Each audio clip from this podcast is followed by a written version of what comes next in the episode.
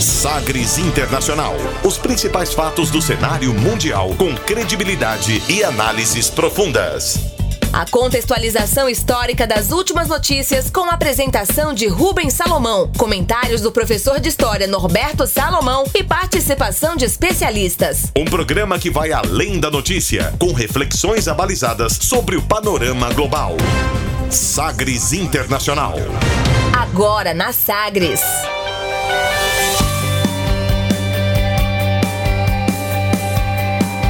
Olá, seja muito bem-vindo à 77 edição do Sagres Internacional. Eu sou Rubens Salomão e a partir de agora com você, ouvinte Sagres, os fatos precisos e análises credenciadas sobre os principais temas mundiais.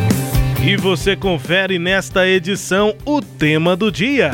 A redução de arsenal nuclear dos Estados Unidos é a condição imposta pela China para tratar do tema nós também vamos falar sobre a evolução das bombas atômicas na história.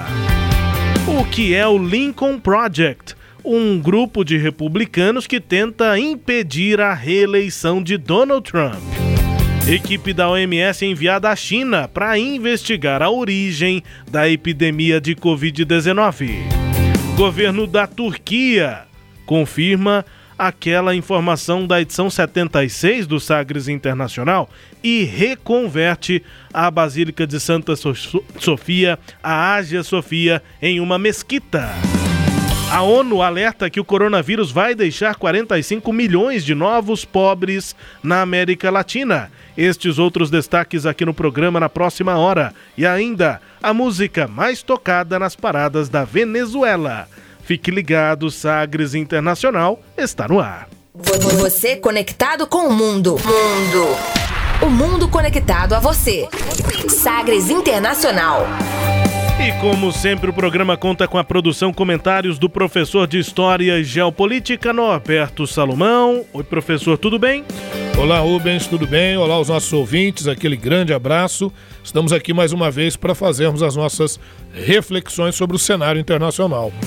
Você manda aqui o seu feedback pra gente sobre o programa, gosta, não gosta, sugere, critica, fique à vontade, converse com a gente. O WhatsApp aqui da Sagres é o 98400 1757, o DDD 62 62 98400 1757 também pelo e-mail jornalismo@sistemasagres.com.br. A gente começa o programa como sempre conferindo uma declaração de destaque nesta semana. Agora, as frases bem ou mal ditas por aí. Sim, Abre aspas. O quadro nesta edição 76 é um pouco diferente. Abre aspas para um grupo de republicanos que, mesmo sendo do mesmo partido de Donald Trump, faz campanha contra o presidente dos Estados Unidos. O chamado Lincoln Project publicou esta, que nós vamos ouvir, entre outras peças de propaganda, abre aspas, para o projeto Lincoln ou Lincoln Project nos Estados Unidos. Biden now leads the president. He's going to be your president. Why do you think you're losing, Donald? Because some people don't love me, maybe. It's because you've got a loyalty problem. Loyalty problem. They're in your campaign. They're in your campaign. Your White House. Your White House. In Congress. In Congress. Even your own family. Your own family. They whisper about you. They whisper about you. They leak, spin, lie. They tell the media they're smart and you're out of control. And you're out of control. That you can't focus. Can't focus. That you're mentally and physically weak. Physically weak. That you hide in your bunker, scared, scared and shaky. Shaky. Laugh when you can't walk down a ramp or drink water. All of them. They're in your campaign. The ones you know and the ones you don't know. The ones you don't know. Whispering about Whispering you. about you. Ones you don't know. They expect you to lose. Expect you to lose. They want the media to like them and to get one last big payday before you go down. Go down. With so many leaks, you probably think it could be anyone. So many leaks. Donald, It could be anyone. it's everyone. It's everyone. Essa publicidade aí que nós ouvimos é um vídeo, né? Você ouviu o áudio dele, que também já é bastante representativo, dá para ter uma noção. Você ouvir aí mesmo não entendendo o inglês, é, que algumas frases são é, é, ditas, né? Uma locução de uma mulher feminina e na sequência palavras muito semelhantes ou a ideia daquilo é cochichado, é um cochicho como se fosse uma conversa de pé de ouvido, como se fosse uma fofoca, né? Um, um enfim, a, essa publicidade é construída com uma série de composições com fotos e vídeos de aliados do presidente Donald Trump e esses aliados na imagem estão com tarjas pretas nos olhos, como se eles não quisessem ser identificados. E aí a locutora começa contando que o adversário democrata, primeira frase, o adversário democrata de Trump, o Joe Biden, lidera as pesquisas eh, e é depois eh, seguida por um cochicho, né? No inglês whisper, que é o nome dessa peça, o nome desse vídeo, e aí tenta representar que as fofocas ao pé do ouvido, aquelas críticas que todo mundo comenta, mas que ninguém fala diretamente ao presidente, é que estão acabando com o governo. Antes que se possa pensar que os fofoqueiros é que são os culpados pelo suposto fracasso, fracasso de Trump, a publicidade termina questionando. É, presidente, o senhor pode pensar que isso é quem está fazendo isso. E aí a própria publicidade responde, quando se encerra ali, é, a publicidade diz: It's everyone. É todo mundo.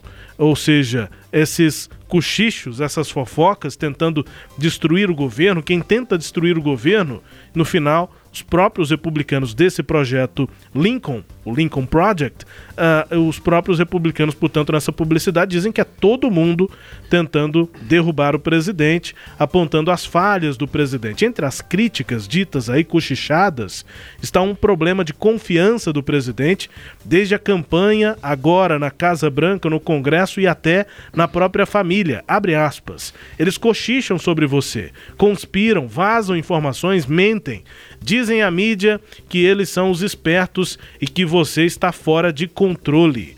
Fecha aspas. Uma, né, uma das frases entre tantas ditas aí nessa publicidade, apontando quais seriam os problemas de Donald Trump e que esses problemas são apontados pelos próprios republicanos. É como se fosse uma tentativa de implosão do governo, mas principalmente da candidatura, da à reeleição do mesmo. Trump. Professor?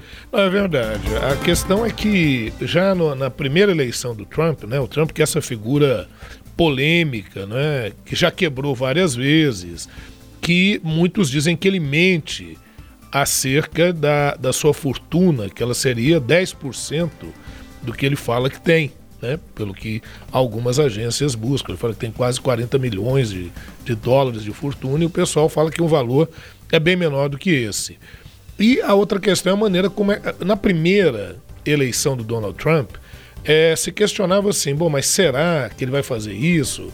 Não é possível, né? Ele fala assim, ele ataca assim, mas isso é o jogo da campanha. Depois, quando ele assumir como presidente, lógico que ele vai ter a postura de um presidente americano. Então, muitos republicanos, esse grupo do, do Lincoln é, é, Project, Project né, em, em, em referência ao presidente Abraham Lincoln, que é a maior referência do Partido Republicano. Uhum. Porque ele é um presidente que ele ficou para a história, um presidente que aboliu a escravidão nos Estados Unidos. Então, é, é, é, a, a ideia do Lincoln Project é muito mais de que o presidente Donald Trump estaria, assim, como digamos, manchando a imagem e a origem do, do, próprio Partido Republicano. Mas eles vão mais longe, viu, Rubens e ouvintes? Eles dizem que o Donald Trump é, é, mancha a própria maneira de se fazer política com essa forma, segundo eles, assim, subterrânea, essa forma baixa, essa forma é, é, é, trapaceira mesmo, que é o que essas peças publicitárias colocam. Nos Estados Unidos, qualquer organiza organização pode ser feita para arrecadar fundos para campanha, sem que você precise apoiar alguém. Tá? É, e há acusações, de outro lado, de que esses elementos do Partido Republicano que, que acusam o Trump, que não querem a sua reeleição, seriam políticos fracassados. O próprio Trump tem rebatido assim, dizendo que eles são os fracassados, que até hoje eles não admitiram a derrota, porque quando o Trump foi sair candidato lá no, no, no seu primeiro mandato, lá, né, na sua primeira eleição, havia resistências dentro do Partido Republicano. Ele chegou, inclusive, a afirmar que se o Partido Republicano não apoiasse a sua candidatura, que ele lançaria uma candidatura independente, que é possível nos Estados Unidos uhum. ser feita. Não se sabe se alguém ganharia. Até hoje ninguém ganhou dessa forma, né? É, é, é, mas aí o Partido Republicano falou: olha, o cara está crescendo e tudo. E, o Trump mexeu muito com a, alguns sentimentos dos norte-americanos mais conservadores. Quer dizer, ele conseguiu convencer esses conservadores a irem às urnas e a votarem nele. O problema é que isso gerou o trumpismo. Né? E o trumpismo ele, ele é, é, algo bastante nocivo, porque a base é a disseminação de fake news. Não é à toa agora essa questão do, do próprio Facebook, é, é em relação principalmente à questão do Donald Trump. É, é, as, as, acusações feitas ao Mark Zuckerberg de que o Facebook não tomava atitudes proativas nesse sentido, de defender direitos civis, de, de, de, de limitar notícias falsas né, nas redes sociais e, e nesse, nesse, nesse provedor, é, isso tudo vai contando contra o Trump. Outra coisa, o Trump, ele já de início, ele foi quebrando uma série de acordos multilaterais, ele, ele apresentou uma postura é, é, é, anti-globalização, enfim. É, e o que é pior de tudo, nesse momento, são dois aspectos fundamentais que podem contar muito contra o Trump, que é o fato dele, dele é, é, ter agido de uma forma bem negligente nos primeiros momentos da, do, do Covid-19, né, da pandemia, é, num discurso a princípio negacionista e depois querendo atirar para todos os lados, buscando culpados por isso. E, o, e, e, os números do coronavírus nos Estados Unidos só têm crescido. Agora ele fez um, um, um, uma campanha em Oklahoma e depois da campanha os casos de coronavírus subiram. Será que foi por causa do, do, comício que ele fez lá? Eu acho temerário afirmar isso, mas a verdade é que numa campanha política tudo isso vai pesando contra o candidato, né? E Miami também, que estava se preparando para voltar, teve que dar um meia volta volver, né? É, é, em outros lugares também. Então, enquanto não tivermos uma vacina, fica muito difícil. Então, é, é, muito complicado você acusar alguém de ser o culpado pela disseminação. Acho que você não pode acusar alguém de ser culpado por disseminar a doença, mas você pode falar da responsabilidade que a pessoa deveria ter, né, que um governante deveria ter frente a uma pandemia. Em alguns momentos ele não demonstrou isso. E mais, viu? Agora está havendo até problema nas escolas nos Estados Unidos, porque algumas escolas não querem reabrir. O Donald Trump está dizendo o seguinte: as escolas que não reabrirem, Notícia agora recente: as escolas que não reabrirem vão perder a isenção fiscal, então vão ter que pagar mais tributos. Então, olha a pressão econômica e tal que ele faz nesse sentido, né? Essa outra... forma de fazer política que é rejeitada é... também por esse grupo. Né? Outra questão, o, o amigo, grande amigo dele, Roger Stone, que teve envolvido na questão da participação da Rússia nas eleições do, do, do, do Donald Trump, que seria mais favorável ao Vladimir Putin, o, ele é, é, é convidado né, a, a se pronunciar, não vai, Aí o procurador, o promotor que está à frente do caso, que é o Robert Miller, tem uma série de acusações, faz as acusações, o Trump, o Trump ataca o, o, Robert Miller, e aí o que, que acontece? O Roger Stone é, é, é condenado à, à, prisão, mas o presidente, como ele pode dar ali o, o, o, a, a, o perdão. Né? O perdão presidencial. O perdão presidencial perdoou o amiguinho, comutou a pena dele com uma penazinha mais simples lá e disse que ele nunca deveria nem ter sido julgado. Então, isso tudo, Rubens, que eu estou dizendo, conta contra ele. O outro aspecto que também fala muito forte agora, agora essa eu diria que é decisiva, quero ver como é que o Donald Trump vai sair dessa, que é o fato dele ter criticado os movimentos contra o racismo nos Estados Unidos. Né? Então ele faz críticas duras, ele diz que são movimentos de uma esquerda lunática, e ele vai fazendo uma série de declarações sempre, que não pegaram bem. Sempre um esforço muito grande do Trump para condenar os movimentos supremacistas brancos, né? Isso, e, é... e, e os, os, movimentos adoram o Trump. É, né? é. E é muito difícil. Ele tem declarações, mas você vê que são é, difíceis ele tem dificuldade de, lidar, de fazer né? isso, porque ele já foi acusado lá atrás, Rubens, de, de quando ele era, assumiu os negócios do pai, né, da, da Trump Corporation, lá, Cor, é, Trump Organization, uhum. que ele colocou, é, ele foi acusado de, de, negar a venda de imóveis para pessoas de origem negra. Teve um processo, o processo só não chegou ao fim porque foi, foi feito um, um, acordo milionário Sim. entre as partes. É, então isso é lá atrás. Então, se você for puxando o histórico, e eu não estou dizendo aqui que o Trump seja declaradamente racista né? mas ele tem uma simpatia, digamos assim, por aqueles membros supremacistas brancos, com todo aquele discurso conservador, então isso vai contando contra ele. E isso, na verdade, é um tiro no pé. E o pessoal do Lincoln Project é, é, ataca ele propositalmente porque sabe que ele vai responder. E quando ele responde, ele dá gás para esse movimento. Bom, é, é exatamente isso. E é, só para finalizar aqui, né, professor, o Lincoln Project foi criado em dezembro agora, do, Uhum. ano, do ano passado, 2019. É o chamado Super PAC. PAC é uma sigla em inglês para Comitê de Ação Política. É, e essas organizações não ligadas a. não são ligadas oficialmente a nenhum candidato ou partido, e, mas podem arrecadar quantidade ilimitada de fundos, o senhor citou isso, e fazer campanhas a favor ou contra candidatos. Fundadores aí do Lincoln Project, por exemplo, são conservadores, conhecidos por posições anti-Trump. Muitos deles são veteranos de campanhas anteriores de candidatos republicanos. Fazem parte do grupo, por exemplo, como fundadores, o Steve Schmidt, que trabalhou com George Bush, o, o filho, George W. Bush, coordenou a campanha, o Smith coordenou a eh, Schmidt coordenou a campanha presidencial do senador John McCain em 2008, o John Weaver, que trabalhou com o McCain, né, e também com o George Bush pai, e na campanha presidencial do John Kasich em 2016. Eh, acabou ficando pelo caminho Kasich na campanha republicana, né? O próprio militar Colin Powell disse que vai votar no Biden.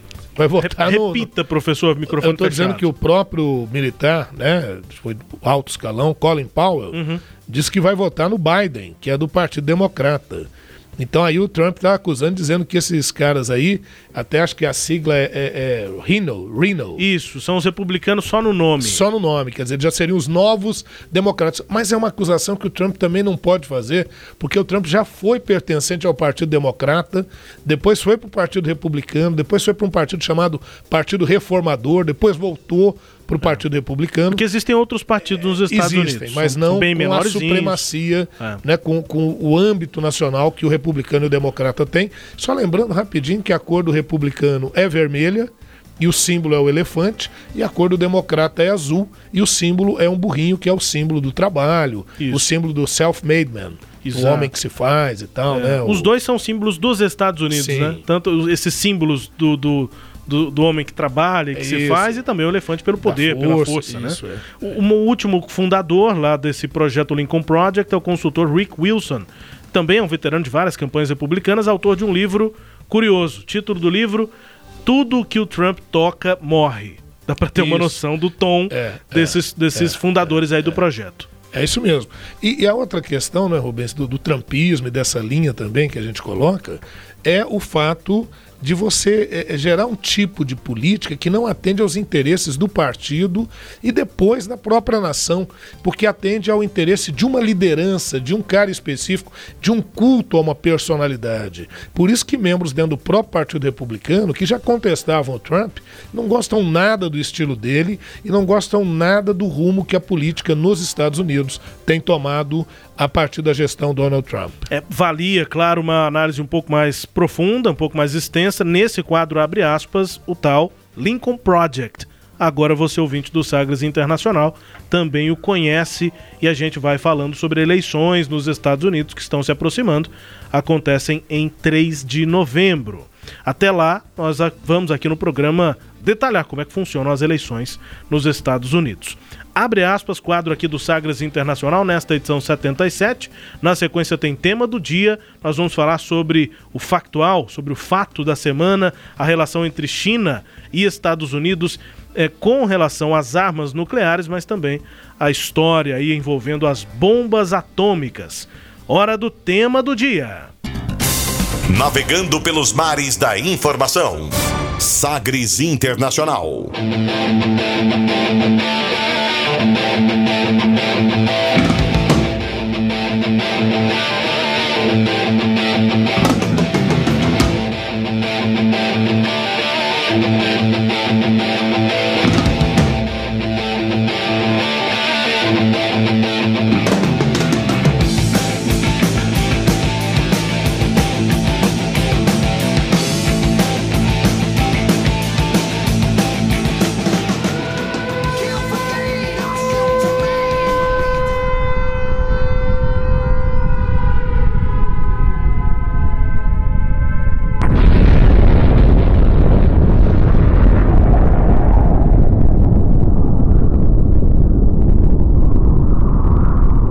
A short time ago, an American airplane dropped one bomb on Hiroshima and destroyed its usefulness to the enemy.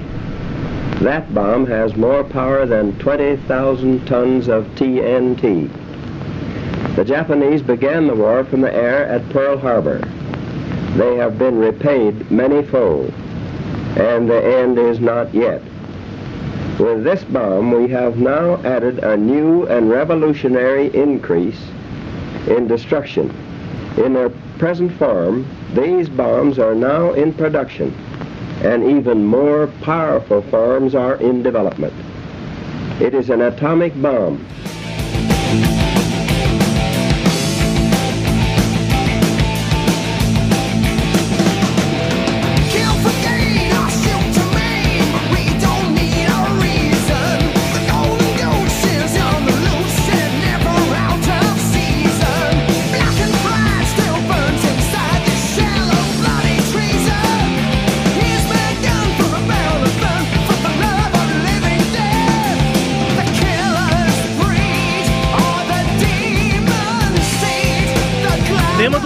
Falando sobre bombas atômicas, você ouviu aí, fala do presidente dos Estados Unidos no ano de 1945, ano do fim da Segunda Guerra Mundial, presidente Harry Truman, anunciando ali que uma bomba nuclear tinha caído, né, tinha sido jogada sobre a cidade de Hiroshima, no Japão. Antes, a gente está ouvindo aí ao fundo a música Two Minutes to Midnight, dois minutos para meia-noite do Iron Maiden. Uma banda que acho que a gente nunca tocou aqui no Sagres Internacional, mas fundamental, importantíssima para a história do rock mundial, Será né? que a gente não tocou ainda? Tô com a impressão que não, mas enfim. É, É boa, hein? dois minutos para meia-noite, Iron Maiden tocando aí. É, uma das tantas músicas que, se você pesquisar, você encontra é, falando sobre esse sentimento, né? principalmente Guerra Fria, anos 80, início dos anos 80. é, muitas músicas falando sobre esse sentimento de que a, a qualquer momento, pela potência nuclear de tantos países, se acontecesse uma guerra, a- aquela malfadada Terceira Guerra Mundial, o mundo poderia acabar. E aí as produções artísticas, o sentimento mesmo da população, do- da sociedade, acabou ficando com esse medo, né? Um medo mesmo, e as músicas também representavam isso. Esse rock aí do Iron Maiden tem o título Dois Minutos para Meia-Noite, como se fosse isso. É um sentimento muito frequente nessas músicas dessa época, acho que hoje menos, né, professor? Mas ainda existe. Sim. É, mas naquela época era muito forte nesse, nessa tradução, o significado da música fala. Faltam dois minutos para meia-noite, a meia-noite com essa, essa representatividade do apocalipse, do fim, né? Do fim do, do dia. É, como se o mundo pudesse acabar assim daqui a dois minutos, basta alguém apertar um botão. Depois nós ouvimos aí um som original. É, é uma recomposição, porque os aparelhos eletrônicos ainda hoje não conseguem é, captar efetivamente o, o som da explosão de uma bomba nuclear. Pode ser a bomba atômica, dessas. é, a, a gente sabe que tem- temos bombas muito mais potentes do que aquela que caiu sobre Hiroshima. Essa mesma é, do som que nós ouvimos é uma bomba mais potente, é um, é um teste feito lá nos Estados Unidos, no deserto dos Estados Unidos, mais recente, mas é uma recomposição do som. Não dá, o aparelho eletrônico não consegue captar ex- exatamente o som da explosão de uma bomba nuclear, mas é algo muito próximo disso. Como era um teste, tinha aquela sirene subindo e depois, ao fim da sirene, vem a explosão, a detonação da bomba nuclear. Nós ouvimos aí Harry Truman, professor, 1945, ele dizia: Abre aspas. Pouco tempo atrás, um avião americano deixou cair uma bomba sobre Hiroshima e destruiu seu uso pelo inimigo. Essa bomba tem mais poder que 20 mil toneladas de TNT. Os japoneses começaram a guerra pelo ar em Pearl Harbor. Eles têm pagado e o fim ainda não chegou. Com essa bomba, nós adicionamos um novo e revolucionário desenvolvimento na destruição. Essas bombas e outras ainda mais poderosas estão em produção e desenvolvimento. É uma bomba atômica. Fecha aspas. Esse é um termo tão amassado, tão dito, Isso, bomba atômica, mas isso, é. para 1945 foi quando esse termo começou a ser dito. É uma novidade, né? E, e, na verdade, a Alemanha já tinha começado a desenvolver todo o processo de fissão nuclear e tudo. E, e essa notícia chega ao, ao presidente o Franklin Delano Roosevelt, à época, é, e, e o Albert Einstein, é, é, inclusive influenciado por outros físicos que pediram a ele, que era um físico de maior proeminência, que avisasse né, o, o presidente dos Estados Unidos dessa ameaça do desenvolvimento da bomba atômica pela Alemanha nazista. E aí o Roosevelt pediu a, a- a um departamento de ciência dos Estados Unidos que avaliasse isso. E eles avaliaram, viram que o risco era real, que o urânio e o plutônio seriam fontes importantes nesse sentido. E aí os Estados Unidos vão recolher importantes físicos da Hungria, da Itália, como Enrico Fermi, a- o próprio Albert Einstein, a princípio, participou do, do processo, né? Oppenheimer, né, que foi o grande coordenador do, do- processo, e, e vão reunir vários elementos, vão fazer uma cidade né, é, na- no Novo México, no deserto de Trinity. E ali vão fazendo pesquisas, experiências, até que conseguem é, é, explodir um primeiro artefato bélico já pronto, que seria o- o- o antecessor das bombas em Hiroshima e Nagasaki, quer dizer, já está tudo pronto para testar. Essa bomba foi chamada de Trinity, e é, é, foi detonada no deserto de Trinity. Na areia do deserto, o calor foi tão grande, a temperatura tão grande, porque a areia, não é, Rubens? É, sob forte calor, quando ela é rica em sílica, ela vitrifica. E nesse caso, ela não só vitrificou, como ela superou o estágio de vitrificação e se tornou uma espécie de uma pasta esverdeada que eles chamaram de trinitita, né? Esse, esse- essa substância que se formou ali. E a- a- o, o- Franklin Roosevelt não viu essas bombas serem explodi- eh, explodidas na China, detonadas, perdão, no Japão, porque ele faleceu antes. E aí quem assumiu foi o vice-presidente, o Henry Truman, por isso que é o Truman que está falando aí. Aí em 6 de agosto, a bomba em Nagasaki, 70 mil pessoas morreram vítimas dessa explosão, fora outras tantas que ficaram feridas, tiveram sequelas. E Hiro- é, é, em Hiroshima não era para ser Hi- Hiroshima. Né? Eles tiveram que mudar, porque as condições do tempo, do vento, eh, não era favorável. Né? E, e eles pensaram também em bombardear o palácio do imperador da- do Japão. Só que o imperador do Japão é considerado um ser sagrado. Aí eles recuaram, falaram: não, isso aí pode gerar uma série de problemas e tudo. Bom, de lá para cá, não é, Rubens? O que, que a gente viu, Rubens ouvintes, o que, que a gente viu acontecer? Ah, entramos no processo da chamada Guerra Fria e da corrida armamentista, e juntamente com isso a corrida espacial. E nesse processo, quando nós chegamos nos anos, ainda nos anos 50, a China, já socialista, com apoio de Joseph Stalin da União Soviética, começou a desenvolver o seu projeto nuclear. Né? E, e já nos anos 60 já produziu a bomba atômica, também a China. Então isso já ameaçava aquela hegemonia de Estados Unidos e União Soviética. Só que na União Soviética, em 53, morreu Joseph Stalin, assumiu posteriormente, em 55, Nikita Khrushchev, apesar do nome Nikita é, homem, né? O Nikita Khrushchev assumiu e o Nikita Khrushchev ele não tinha muitas condições para governar a União Soviética, porque tinha o fantasma do Stalin. O Stalin criou um Estado tão pessoal, tão personalista, que era muito difícil para o Khrushchev governar. O que, que o Khrushchev teve que fazer? Um processo de desestalinização da União Soviética, baseado em dois pontos fundamentais. Primeiro, a- as denúncias das atrocidades cometidas por Stalin, e segundo, o processo da coexistência pacífica, buscar uma relação mais amistosa com os Estados Unidos. O governo chinês não gostou nada disso. O Nikita Khrushchev, nesses acordos com os Estados Unidos, já propõe uma redução da proliferação de armas nucleares e retira o apoio ao projeto nuclear chinês. Isso vai gerar em 59 a ruptura da China com a União Soviética o conflito sino-soviético. Né? Aí a gente vai ter o socialismo chinês, a famosa linha maoísta, e o socialismo soviético agora reformado, né? o chamado revisionismo khrushchevista ou reformismo khrushchevista.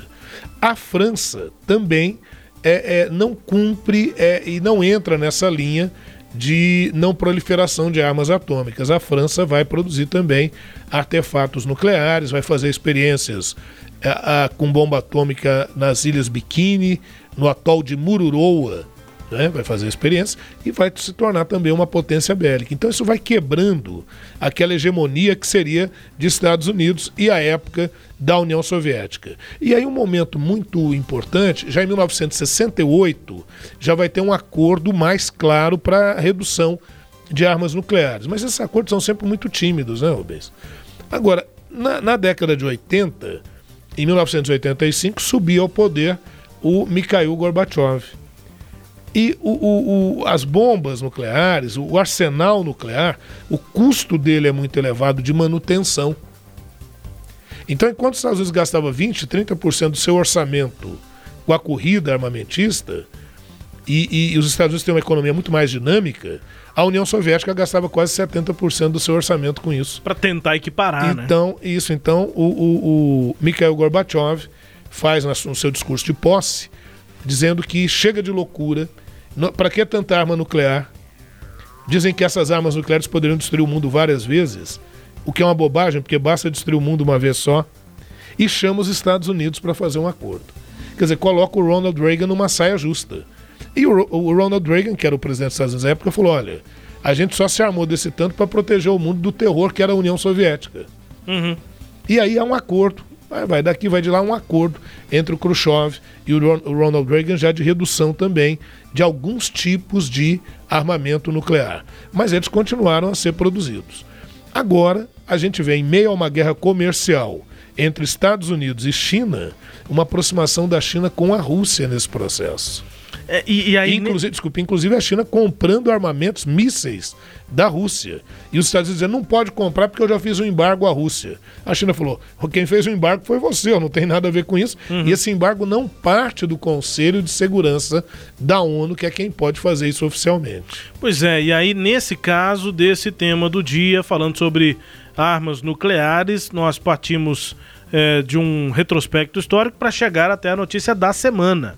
Porque a China disse nessa semana que está disposta a participar de negociações com os Estados Unidos e a Rússia sobre o desarmamento nuclear, como exige lá os Estados Unidos, se os Estados Unidos concordarem em reduzir o arsenal deles ao nível que a China tem hoje, que é pra, a- aproximadamente 18 vezes menor do que o arsenal dos Estados Unidos. Os americanos e os russos se reuniram no final de junho em Viena para tentar prorrogar o acordo do o novo eh, tratado bilateral START é o nome do tratado que foi adotado em 2010 e que termina já em fevereiro do ano que vem de 2021. Então os Estados Unidos estão conversando com a Rússia, a China até poderia ser incluída na conversa, desde que, e aí essa é uma cláusula difícil de ser cumprida pelos Estados Isso. Unidos, que eles eh, reduzam o seu arsenal para o nível chinês. É, na verdade não é uma proposta sincera, é uma retórica, né? Uhum. Isso é uma retórica. É, é- é óbvio que a China sabe que os Estados Unidos não cederia nessa proporção. Talvez esteja até disposto a ceder em algum ponto. Outra coisa curiosa é que aí há um choque entre Estados Unidos e Rússia, mas os dois presidentes atuais se dão muito bem. Inclusive o, o- o- o Vladimir Putin eh, foi acusado de ter interferido nas eleições nos Estados Unidos Pró-Trump, né? para favorecer o Donald Trump. Mas as políticas de Estado são muito mais amplas, né, Rubens? Outra coisa é que é, é, essa aproximação, a China está buscando uma maior influência naquela região é, do, do, do, do Oriente, né? da Eurásia, por exemplo, tentando aproximações naquelas áreas. E a China hoje, cara, é muito difícil. A China já tem a verdadeira bomba atômica, né? É muito difícil você ir ao em algum lugar do mundo que não tenha produtos chineses. Né? Eu falava agora há pouco da, do, do TikTok, que é um aplicativo chinês, mas que tem outros acionistas, tem inclusive acionistas que são norte-americanos, eles afirmam que eles não têm nada a ver com o governo da China. Qual o grande problema aí do TikTok, né? É que eles dizem que qualquer aplicativo, como também a, a tecnologia 5G, 5G da Huawei. isso, o, o reconhecimento facial, que tudo isso entregaria informações preciosas para a China e assim ela dominaria o mundo. Quer dizer, é meio uma teoria da conspiração, é, faz algum sentido, mas não é algo tão é, drástico quanto se afirma, e talvez a China não vai fazer o uso maior desse, dessas informações que os Estados Unidos ou que outros estados. Que as empresas verdade, americanas que as já empresas fazem, né? O fazem. controle que o Google, que o próprio Facebook tem, né? É, ou quando você abre aí o seu Google, né? Que começa a ver o- os spamzinhos lá É. com as coisas que você mais pesquisa e tudo. Mas o que eu digo é o seguinte: eu falei do TikTok agora porque, porque o TikTok foi banido também na Índia, principalmente pelo o recente confronto que houve entre Índia e China naquela zona de fronteira que é discutida entre ambos. Né? Então você nota que o que, que eu quero dizer com isso? Que essa questão de, de, de armamento nuclear está tendo muito mais a ver com questões de estratégias políticas, de reafirmação de elementos no poder, do que propriamente a questão nuclear em si ou de uma ameaça de uma guerra nuclear. Até porque, veja, a última vez que, que bomba atômica foi usada foi lá na- no Japão.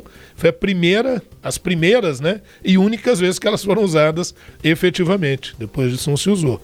Agora, depois, na, na nossa volta aí, né, de um, de um breakzinho aí que a gente vai fazer, eu queria falar um pouquinho desse custo aí de manter armamentos nucleares. Pois é, e, e pra gente matar a curiosidade do ouvinte, e nós aqui também, né?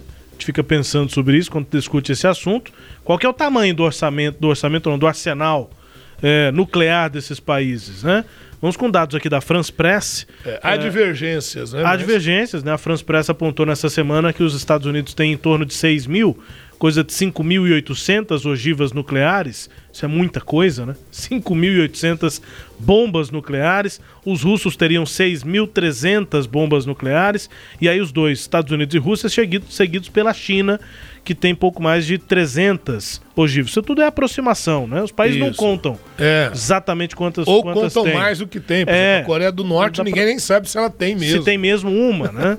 Bom, enfim, a China teria aí 320 ogivas, depois a França com 290. Aí há também esse mistério em relação à China, Índia e Paquistão, né? Mas Índia e Paquistão também são potências nucleares, e aí entram na conta Coreia do Norte, pode ser que tenha a bomba, há estimativas de que tenha entre 20 e 30 ogivas, e Israel tem ogivas, a estimativa de que tem 80 ogivas nucleares, mais ou menos esse o ranking é, do- dos países que são potências nucleares no mundo, Estados Unidos e Rússia lá em, em cima, com milhares de ogivas, e aí com centenas, é, França e China, e aí vem na sequência a Paquistão, Índia e mais para baixo no ranking Coreia do Norte e Israel. O professor falou sobre o projeto lá no início dessa história.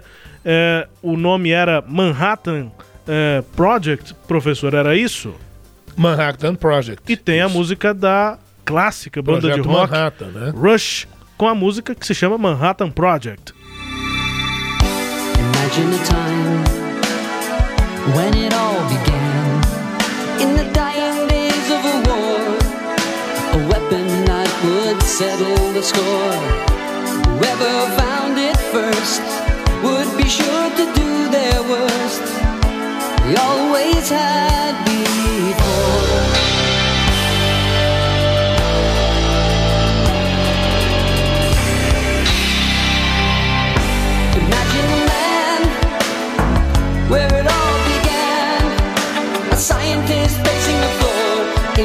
Each nation, always eager to explore. A música do Rush, professor, na letra basicamente fala sobre a busca por- de cientistas por armas, por desenvolvimento. Manhattan Project lá, anos 40, né? Final da- da, da Segunda Guerra Mundial. Sim. Anos 40. Foi esse processo que o senhor explicou aqui no início desse tema do dia. Isso, isso, exatamente. Depois teve até um filme também, Dr. Manhattan, Dr. Manhattan, como é que é? O... O Dr. Manhattan que eu conheço é um personagem é, Isso. de historinhas em quadrinho do Watchmen, né? Watchmen, E aí tem um exatamente. filme, o filme, o primeiro filme bem. Watchmen, eu, eu pelo menos adoro, porque eu gosto de quadrinhos. É, e, e gosto inclusive da história do Watchmen, é, é um pouco diferente das clássicas aí DC Comics e Marvel. São, são heróis muito mais humanos e tal. E aí no meio de heróis humanos tem o Dr. Manhattan, que é um cara que pode fazer absolutamente tudo. É, não é um herói, é basicamente uma entidade. E aí é basicamente, vai, vai por aí a história. O Dr. Manhattan é, seria. É, ins- a, a- a criação dele é como se ele fosse um dos cientistas lá daquela Do época. projeto. Num acidente, ele acabou tendo é, poderes, mas são poderes que ultrapassam qualquer tipo de imaginação. Ele, Já, ele, ca- já quer para da ficção, mas só é, pra fazer. ele passa a ser uma entidade universal Isso. e tudo. Só Bom, enfim, essa referência mas tem filme, cultural, né? muitos, é, muitas peças de ficção inspiradas no Sim. projeto Manhattan. Sim, sim. O próprio Capitão América. Né? Também, né? Projetos secretos, projetos para um super soldado, enfim. Mas, Rubens, sabe, Rubens ouvindo, sabe qual a pergunta que não quer se calar? Qual? Os Estados Unidos têm quanto mesmo que você falou aí de arsenal Em torno de bélico. 6 mil ogivas. 6 mil ogivas. E a China É, menos de 400. Então isso faria alguém perguntar o seguinte: por que, que os Estados Unidos, que tem 6 mil ogivas, está querendo redução de armamento nuclear? No mundo, né? É, porque é pela paz mundial. Bom, primeiro é o seguinte: ele quer reduzir as armas nucleares que ele tem. Agora, para ele reduzir as armas nucleares que ele tem, isso só pode ser feito se os outros também reduzirem. Vai reduzir sozinho, né? Não é? Agora, por que, que ele quereria reduzir as suas armas nucleares? Bom, eu vou dar um motivo simples, então, quem sabe o ouvinte compreenda. Os Estados Unidos, ele gasta por ano em torno de 70 bilhões de dólares para fazer a manutenção do seu arsenal bélico nuclear. É um recurso considerável e que poderia ser gasto em outras demandas muito mais importantes e muito mais urgentes. E os Estados Unidos estão louquinho para deixar de gastar esse dinheirão todo. Como é que ele poderia fazer isso? Reduzindo o armamento nuclear. Mas não dá para ele reduzir armamento nuclear, né? ficar, digamos, descoberto ou mais fragilizado. Então ele vai propor, e óbvio, com aquele discurso de paz mundial, né, e tudo, quer dizer, é um discurso para isso, mas de novo, a questão é muito mais uma questão política. Só para você ter uma ideia, uma arma nuclear hoje, caso ela fosse usada, no local em que ela fosse utilizada, ela inviabiliza o local. Então, qual é a função de fazer uma guerra desse tipo? Não é? Não, é, não é lucrativo. Não é lucrativo, a economia mundial está interligada. Né? Os efeitos, como a gente está vendo aí no caso do Covid-19, os efeitos de tudo hoje são efeitos globais. Né? Então, a sacada, o que da questão é esse.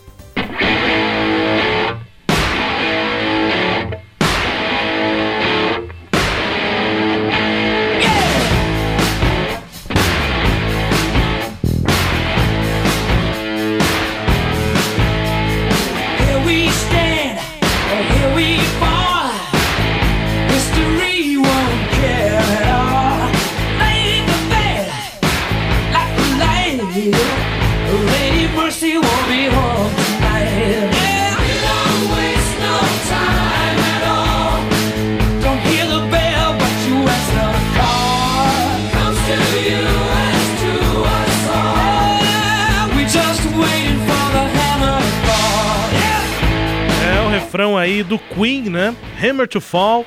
Ah, basicamente diz o seguinte: você não perde tempo nenhum, você não escuta a chamada, mas atende a ligação. Virá para você como para todos nós. Estamos só esperando o, Marce o martelo, Marcelo, o martelo bater, Hammer to Fall. E esse martelo batendo seria aquilo que nós já tratamos aqui nesse programa, esse sentimento, principalmente dos anos 80, é, da- no, no auge ali da Guerra Fria, daquela tensão da Guerra Fria, uma possível é, guerra, é, e o martelo batendo seria uma terceira guerra mundial, o pessoal apertando o botão e as ogivas detonando Isso. pelo mundo.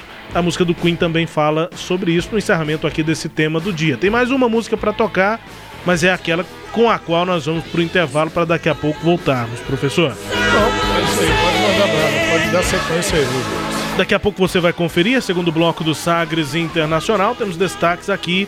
eh, a equipe, uma equipe da OMS foi enviada à China para investigar a origem da epidemia de Covid-19.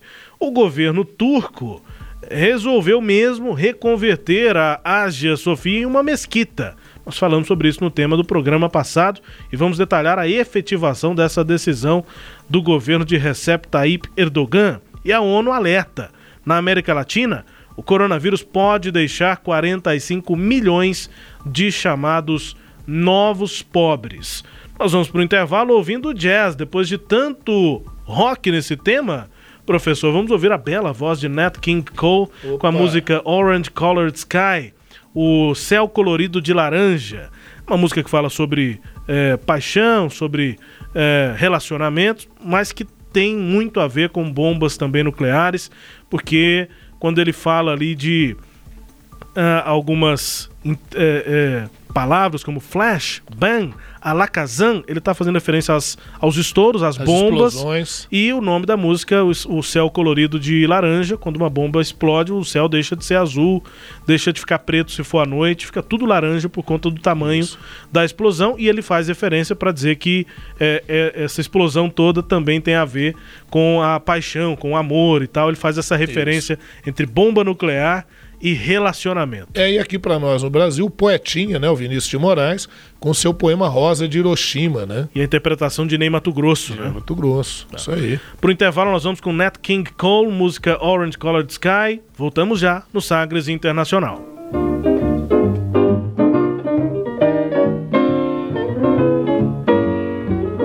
I was walking along, minding my business, when out of an orange colored sky. Flash, bam, alakazam. Wonderful you came by. I was humming a tune, drinking in sunshine, when out of that orange colored view. Flash, bam, alakazam. I gotta look at you. One look and I yell timber. Watch out for flying glass. Cause the ceiling fell in and the bottom fell out. I went into a spin and I started to shot. I've been hit. This is it. This is it. ITN. I was walking along, minding my business, when love came and hit me in the eye. Flash, bam, alakazam. Out of an orange colored sky. One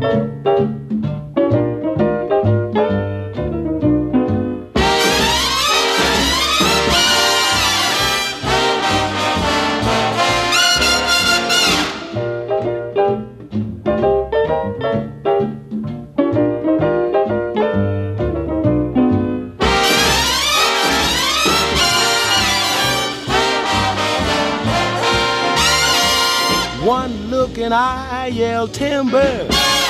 Watch out for flying glass. Cause the ceiling fell in and the bottom fell out. I went into a spin and I started to shout. I've been hit. This is it. This is it. ITN. I was walking along, minding my business, when love came and hit me in the eye. Flash, bam, alakazam. Out of an orange colored purple stripe, pretty green polka dot sky. And goodbye. Wow, I thought love was much softer than that. What a most disturbing sound.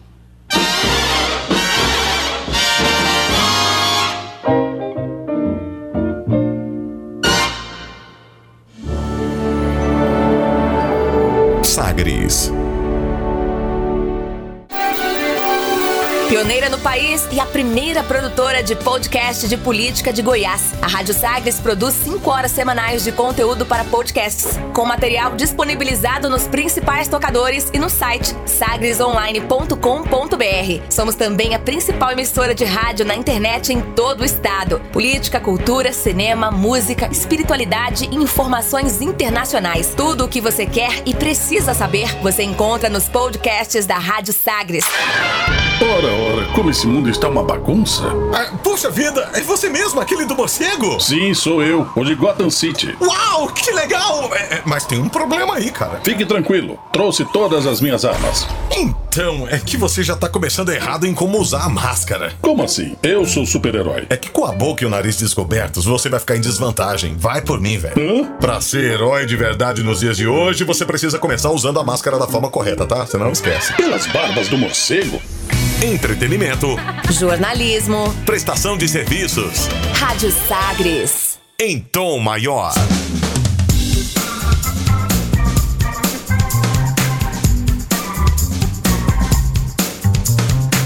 Estamos de volta com Sagres Internacional nesta edição número 77. Na minha apresentação, Rubens Salomão, com os comentários do professor de História e Geopolítica, Norberto Salomão. A partir de agora, para girar as informações pelo mundo. Velas ao mar. Uma equipe avançada da OMS, a Organização Mundial da Saúde, partiu para a China nesta semana para coordenar uma investigação sobre as origens do novo coronavírus, esse SARS-CoV-2. É o nome de batismo, o nome de registro do novo coronavírus. Disse aí uma porta-voz do órgão internacional, a Margaret Harris. Acredita-se que o vírus surgiu no final do ano passado em um mercado varejista da cidade de Wuhan, na China, que permanece fechado desde então. Dois agentes da OMS, especialistas em saúde animal e epidemiologia, vão trabalhar com cientistas chineses para determinar a abrangência e o itinerário na investigação, segundo a Margaret Harris. Uma das maiores questões nas quais todos estão interessados, e é claro que é por isso que se envia especialistas em saúde animal, é analisar se o vírus saltou ou não de uma espécie para um humano e de qual espécie ele saltou. Muitas eh, especulações, muitos boatos, mas eh, parece ser fato para muitos médicos que houve aí esse salto, esse avanço eh, de espécie, né? É quando os epidemiologistas chamam de romper a barreira de espécie.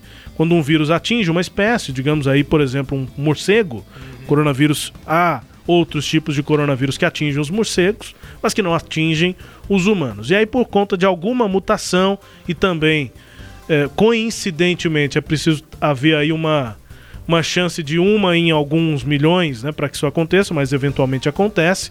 Ao mesmo tempo em que há uma mutação do vírus, esse morcego ou um outro animal entra em contato com um outro mais semelhante com o humano, por exemplo, um porco, Isso. e aí esse vírus consegue é, encontrar uma mutação que faria com que ele afetasse o humano. Bom, mas daí a ele de fato entrar num corpo humano eh, e causar uma infecção e daí se reproduzir entre um e outra e outro humano e daí de uma pessoa para outra eh, precisaria de um encaixe ali de eventos. A, É. a- a- a- avaliação é de que isso teria acontecido lá na China eh, e é assim que os epidemiologistas, epidemiologistas chamam, não só esse, isso já é um conceito conhecido, quando um vírus rompe a barreira da espécie, professor. Não, pois é, e um dos problemas é que lá na China você não tem um controle de zoonoses adequado.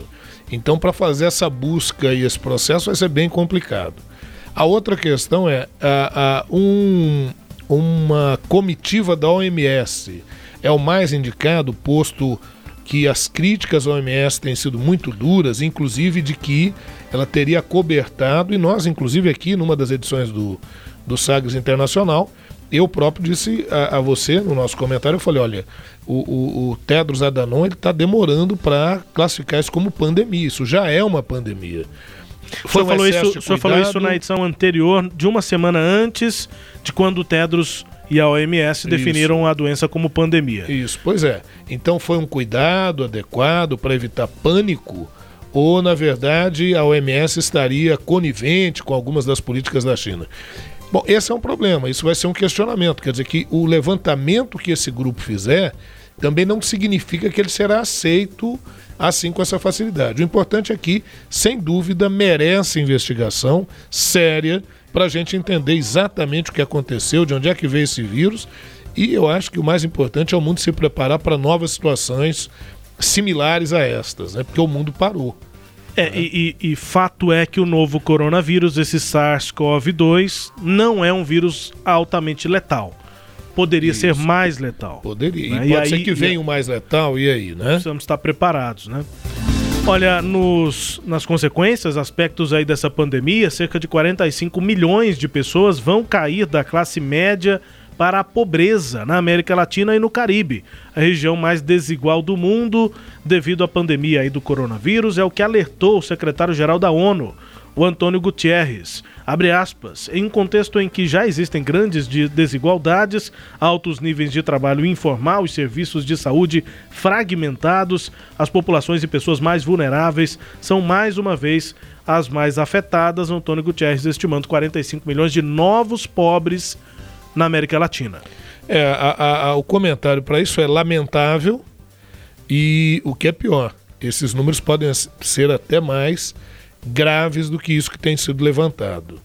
Soma-se a isso uma série de governos na América Latina que estão se lixando para a pobreza, né, Rubens? Então as políticas sociais têm sido cortadas, as políticas de Estado têm sido cortadas a pretexto de estimular o mercado, a livre concorrência, que é importante, mas sem abrir mão da questão social. Quem pode resolver isso e deve resolver isso são políticas governamentais. Se for possível, uma parceria público-privada seria maravilhoso, mas é isso. A gente vê em plena pandemia como é que estão os sistemas de transporte, né, as aglomerações, é, as desinformações, tudo isso complica muito, muito mesmo a situação. Dando sequência, era algo esperado. Sequência no- na edição 77 da edição 76.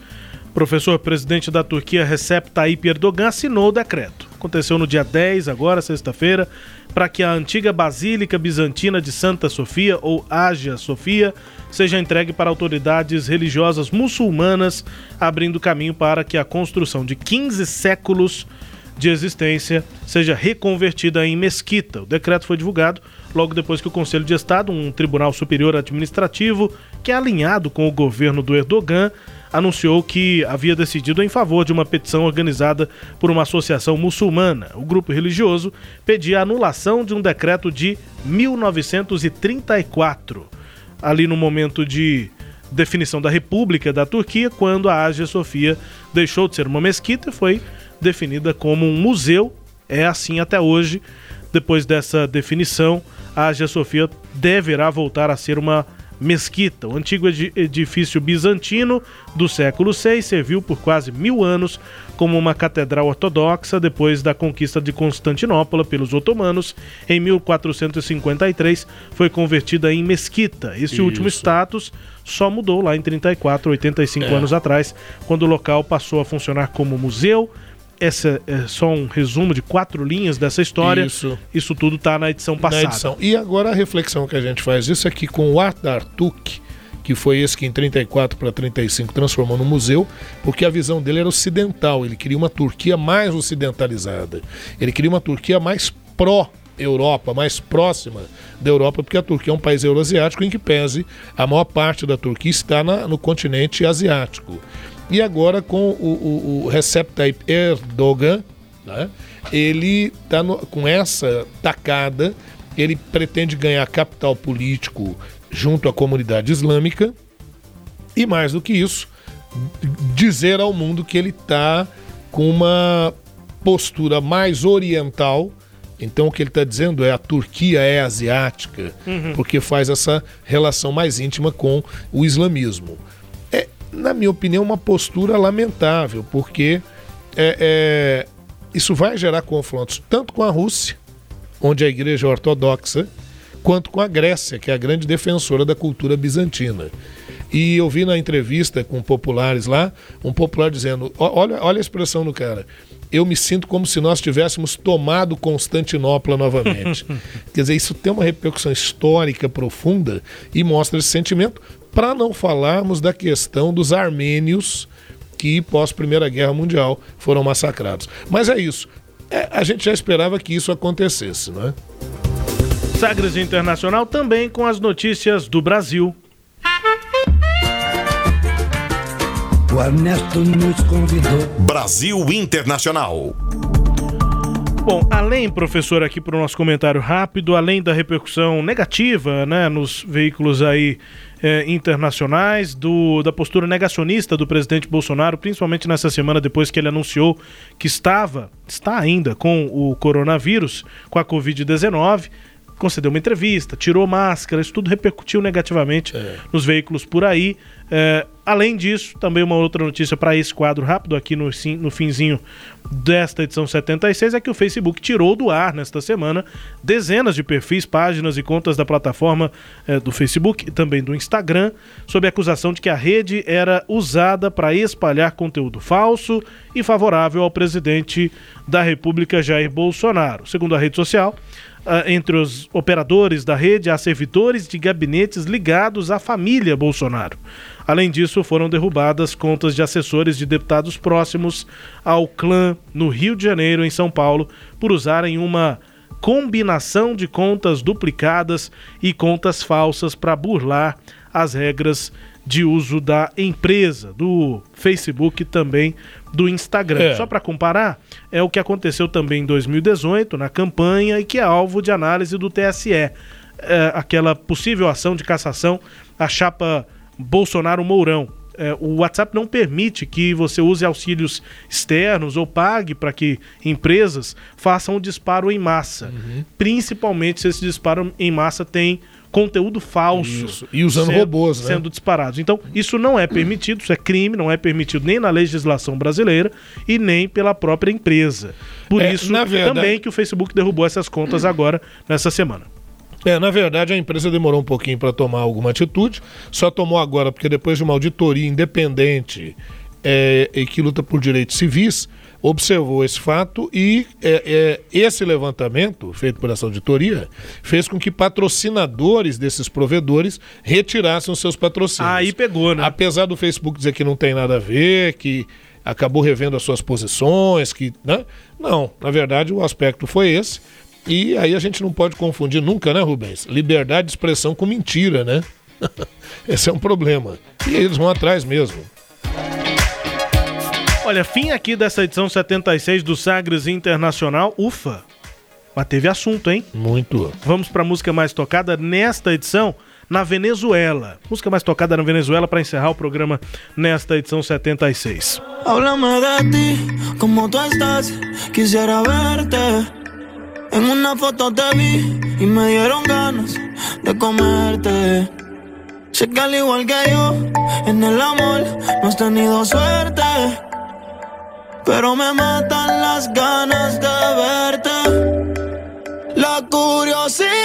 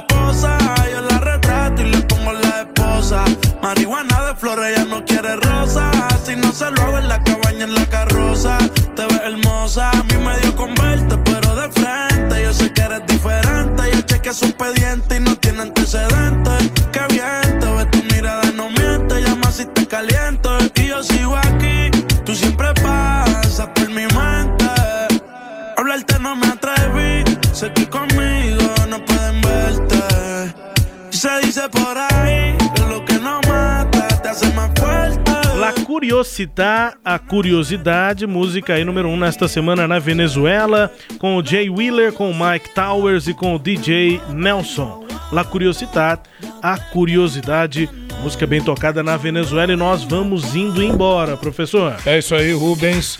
Maravilha, mais uma edição do Sagres Internacional.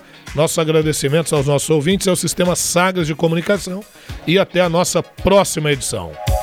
Pessoal, obrigado aqui pela companhia. Até mais. Nós estaremos de volta aqui na edição 78. Grande abraço. Fique aqui na programação da Sagres e acesse também esta edição em podcast. Você ouviu Sagres Internacional. Os principais fatos do cenário mundial com credibilidade e análises profundas.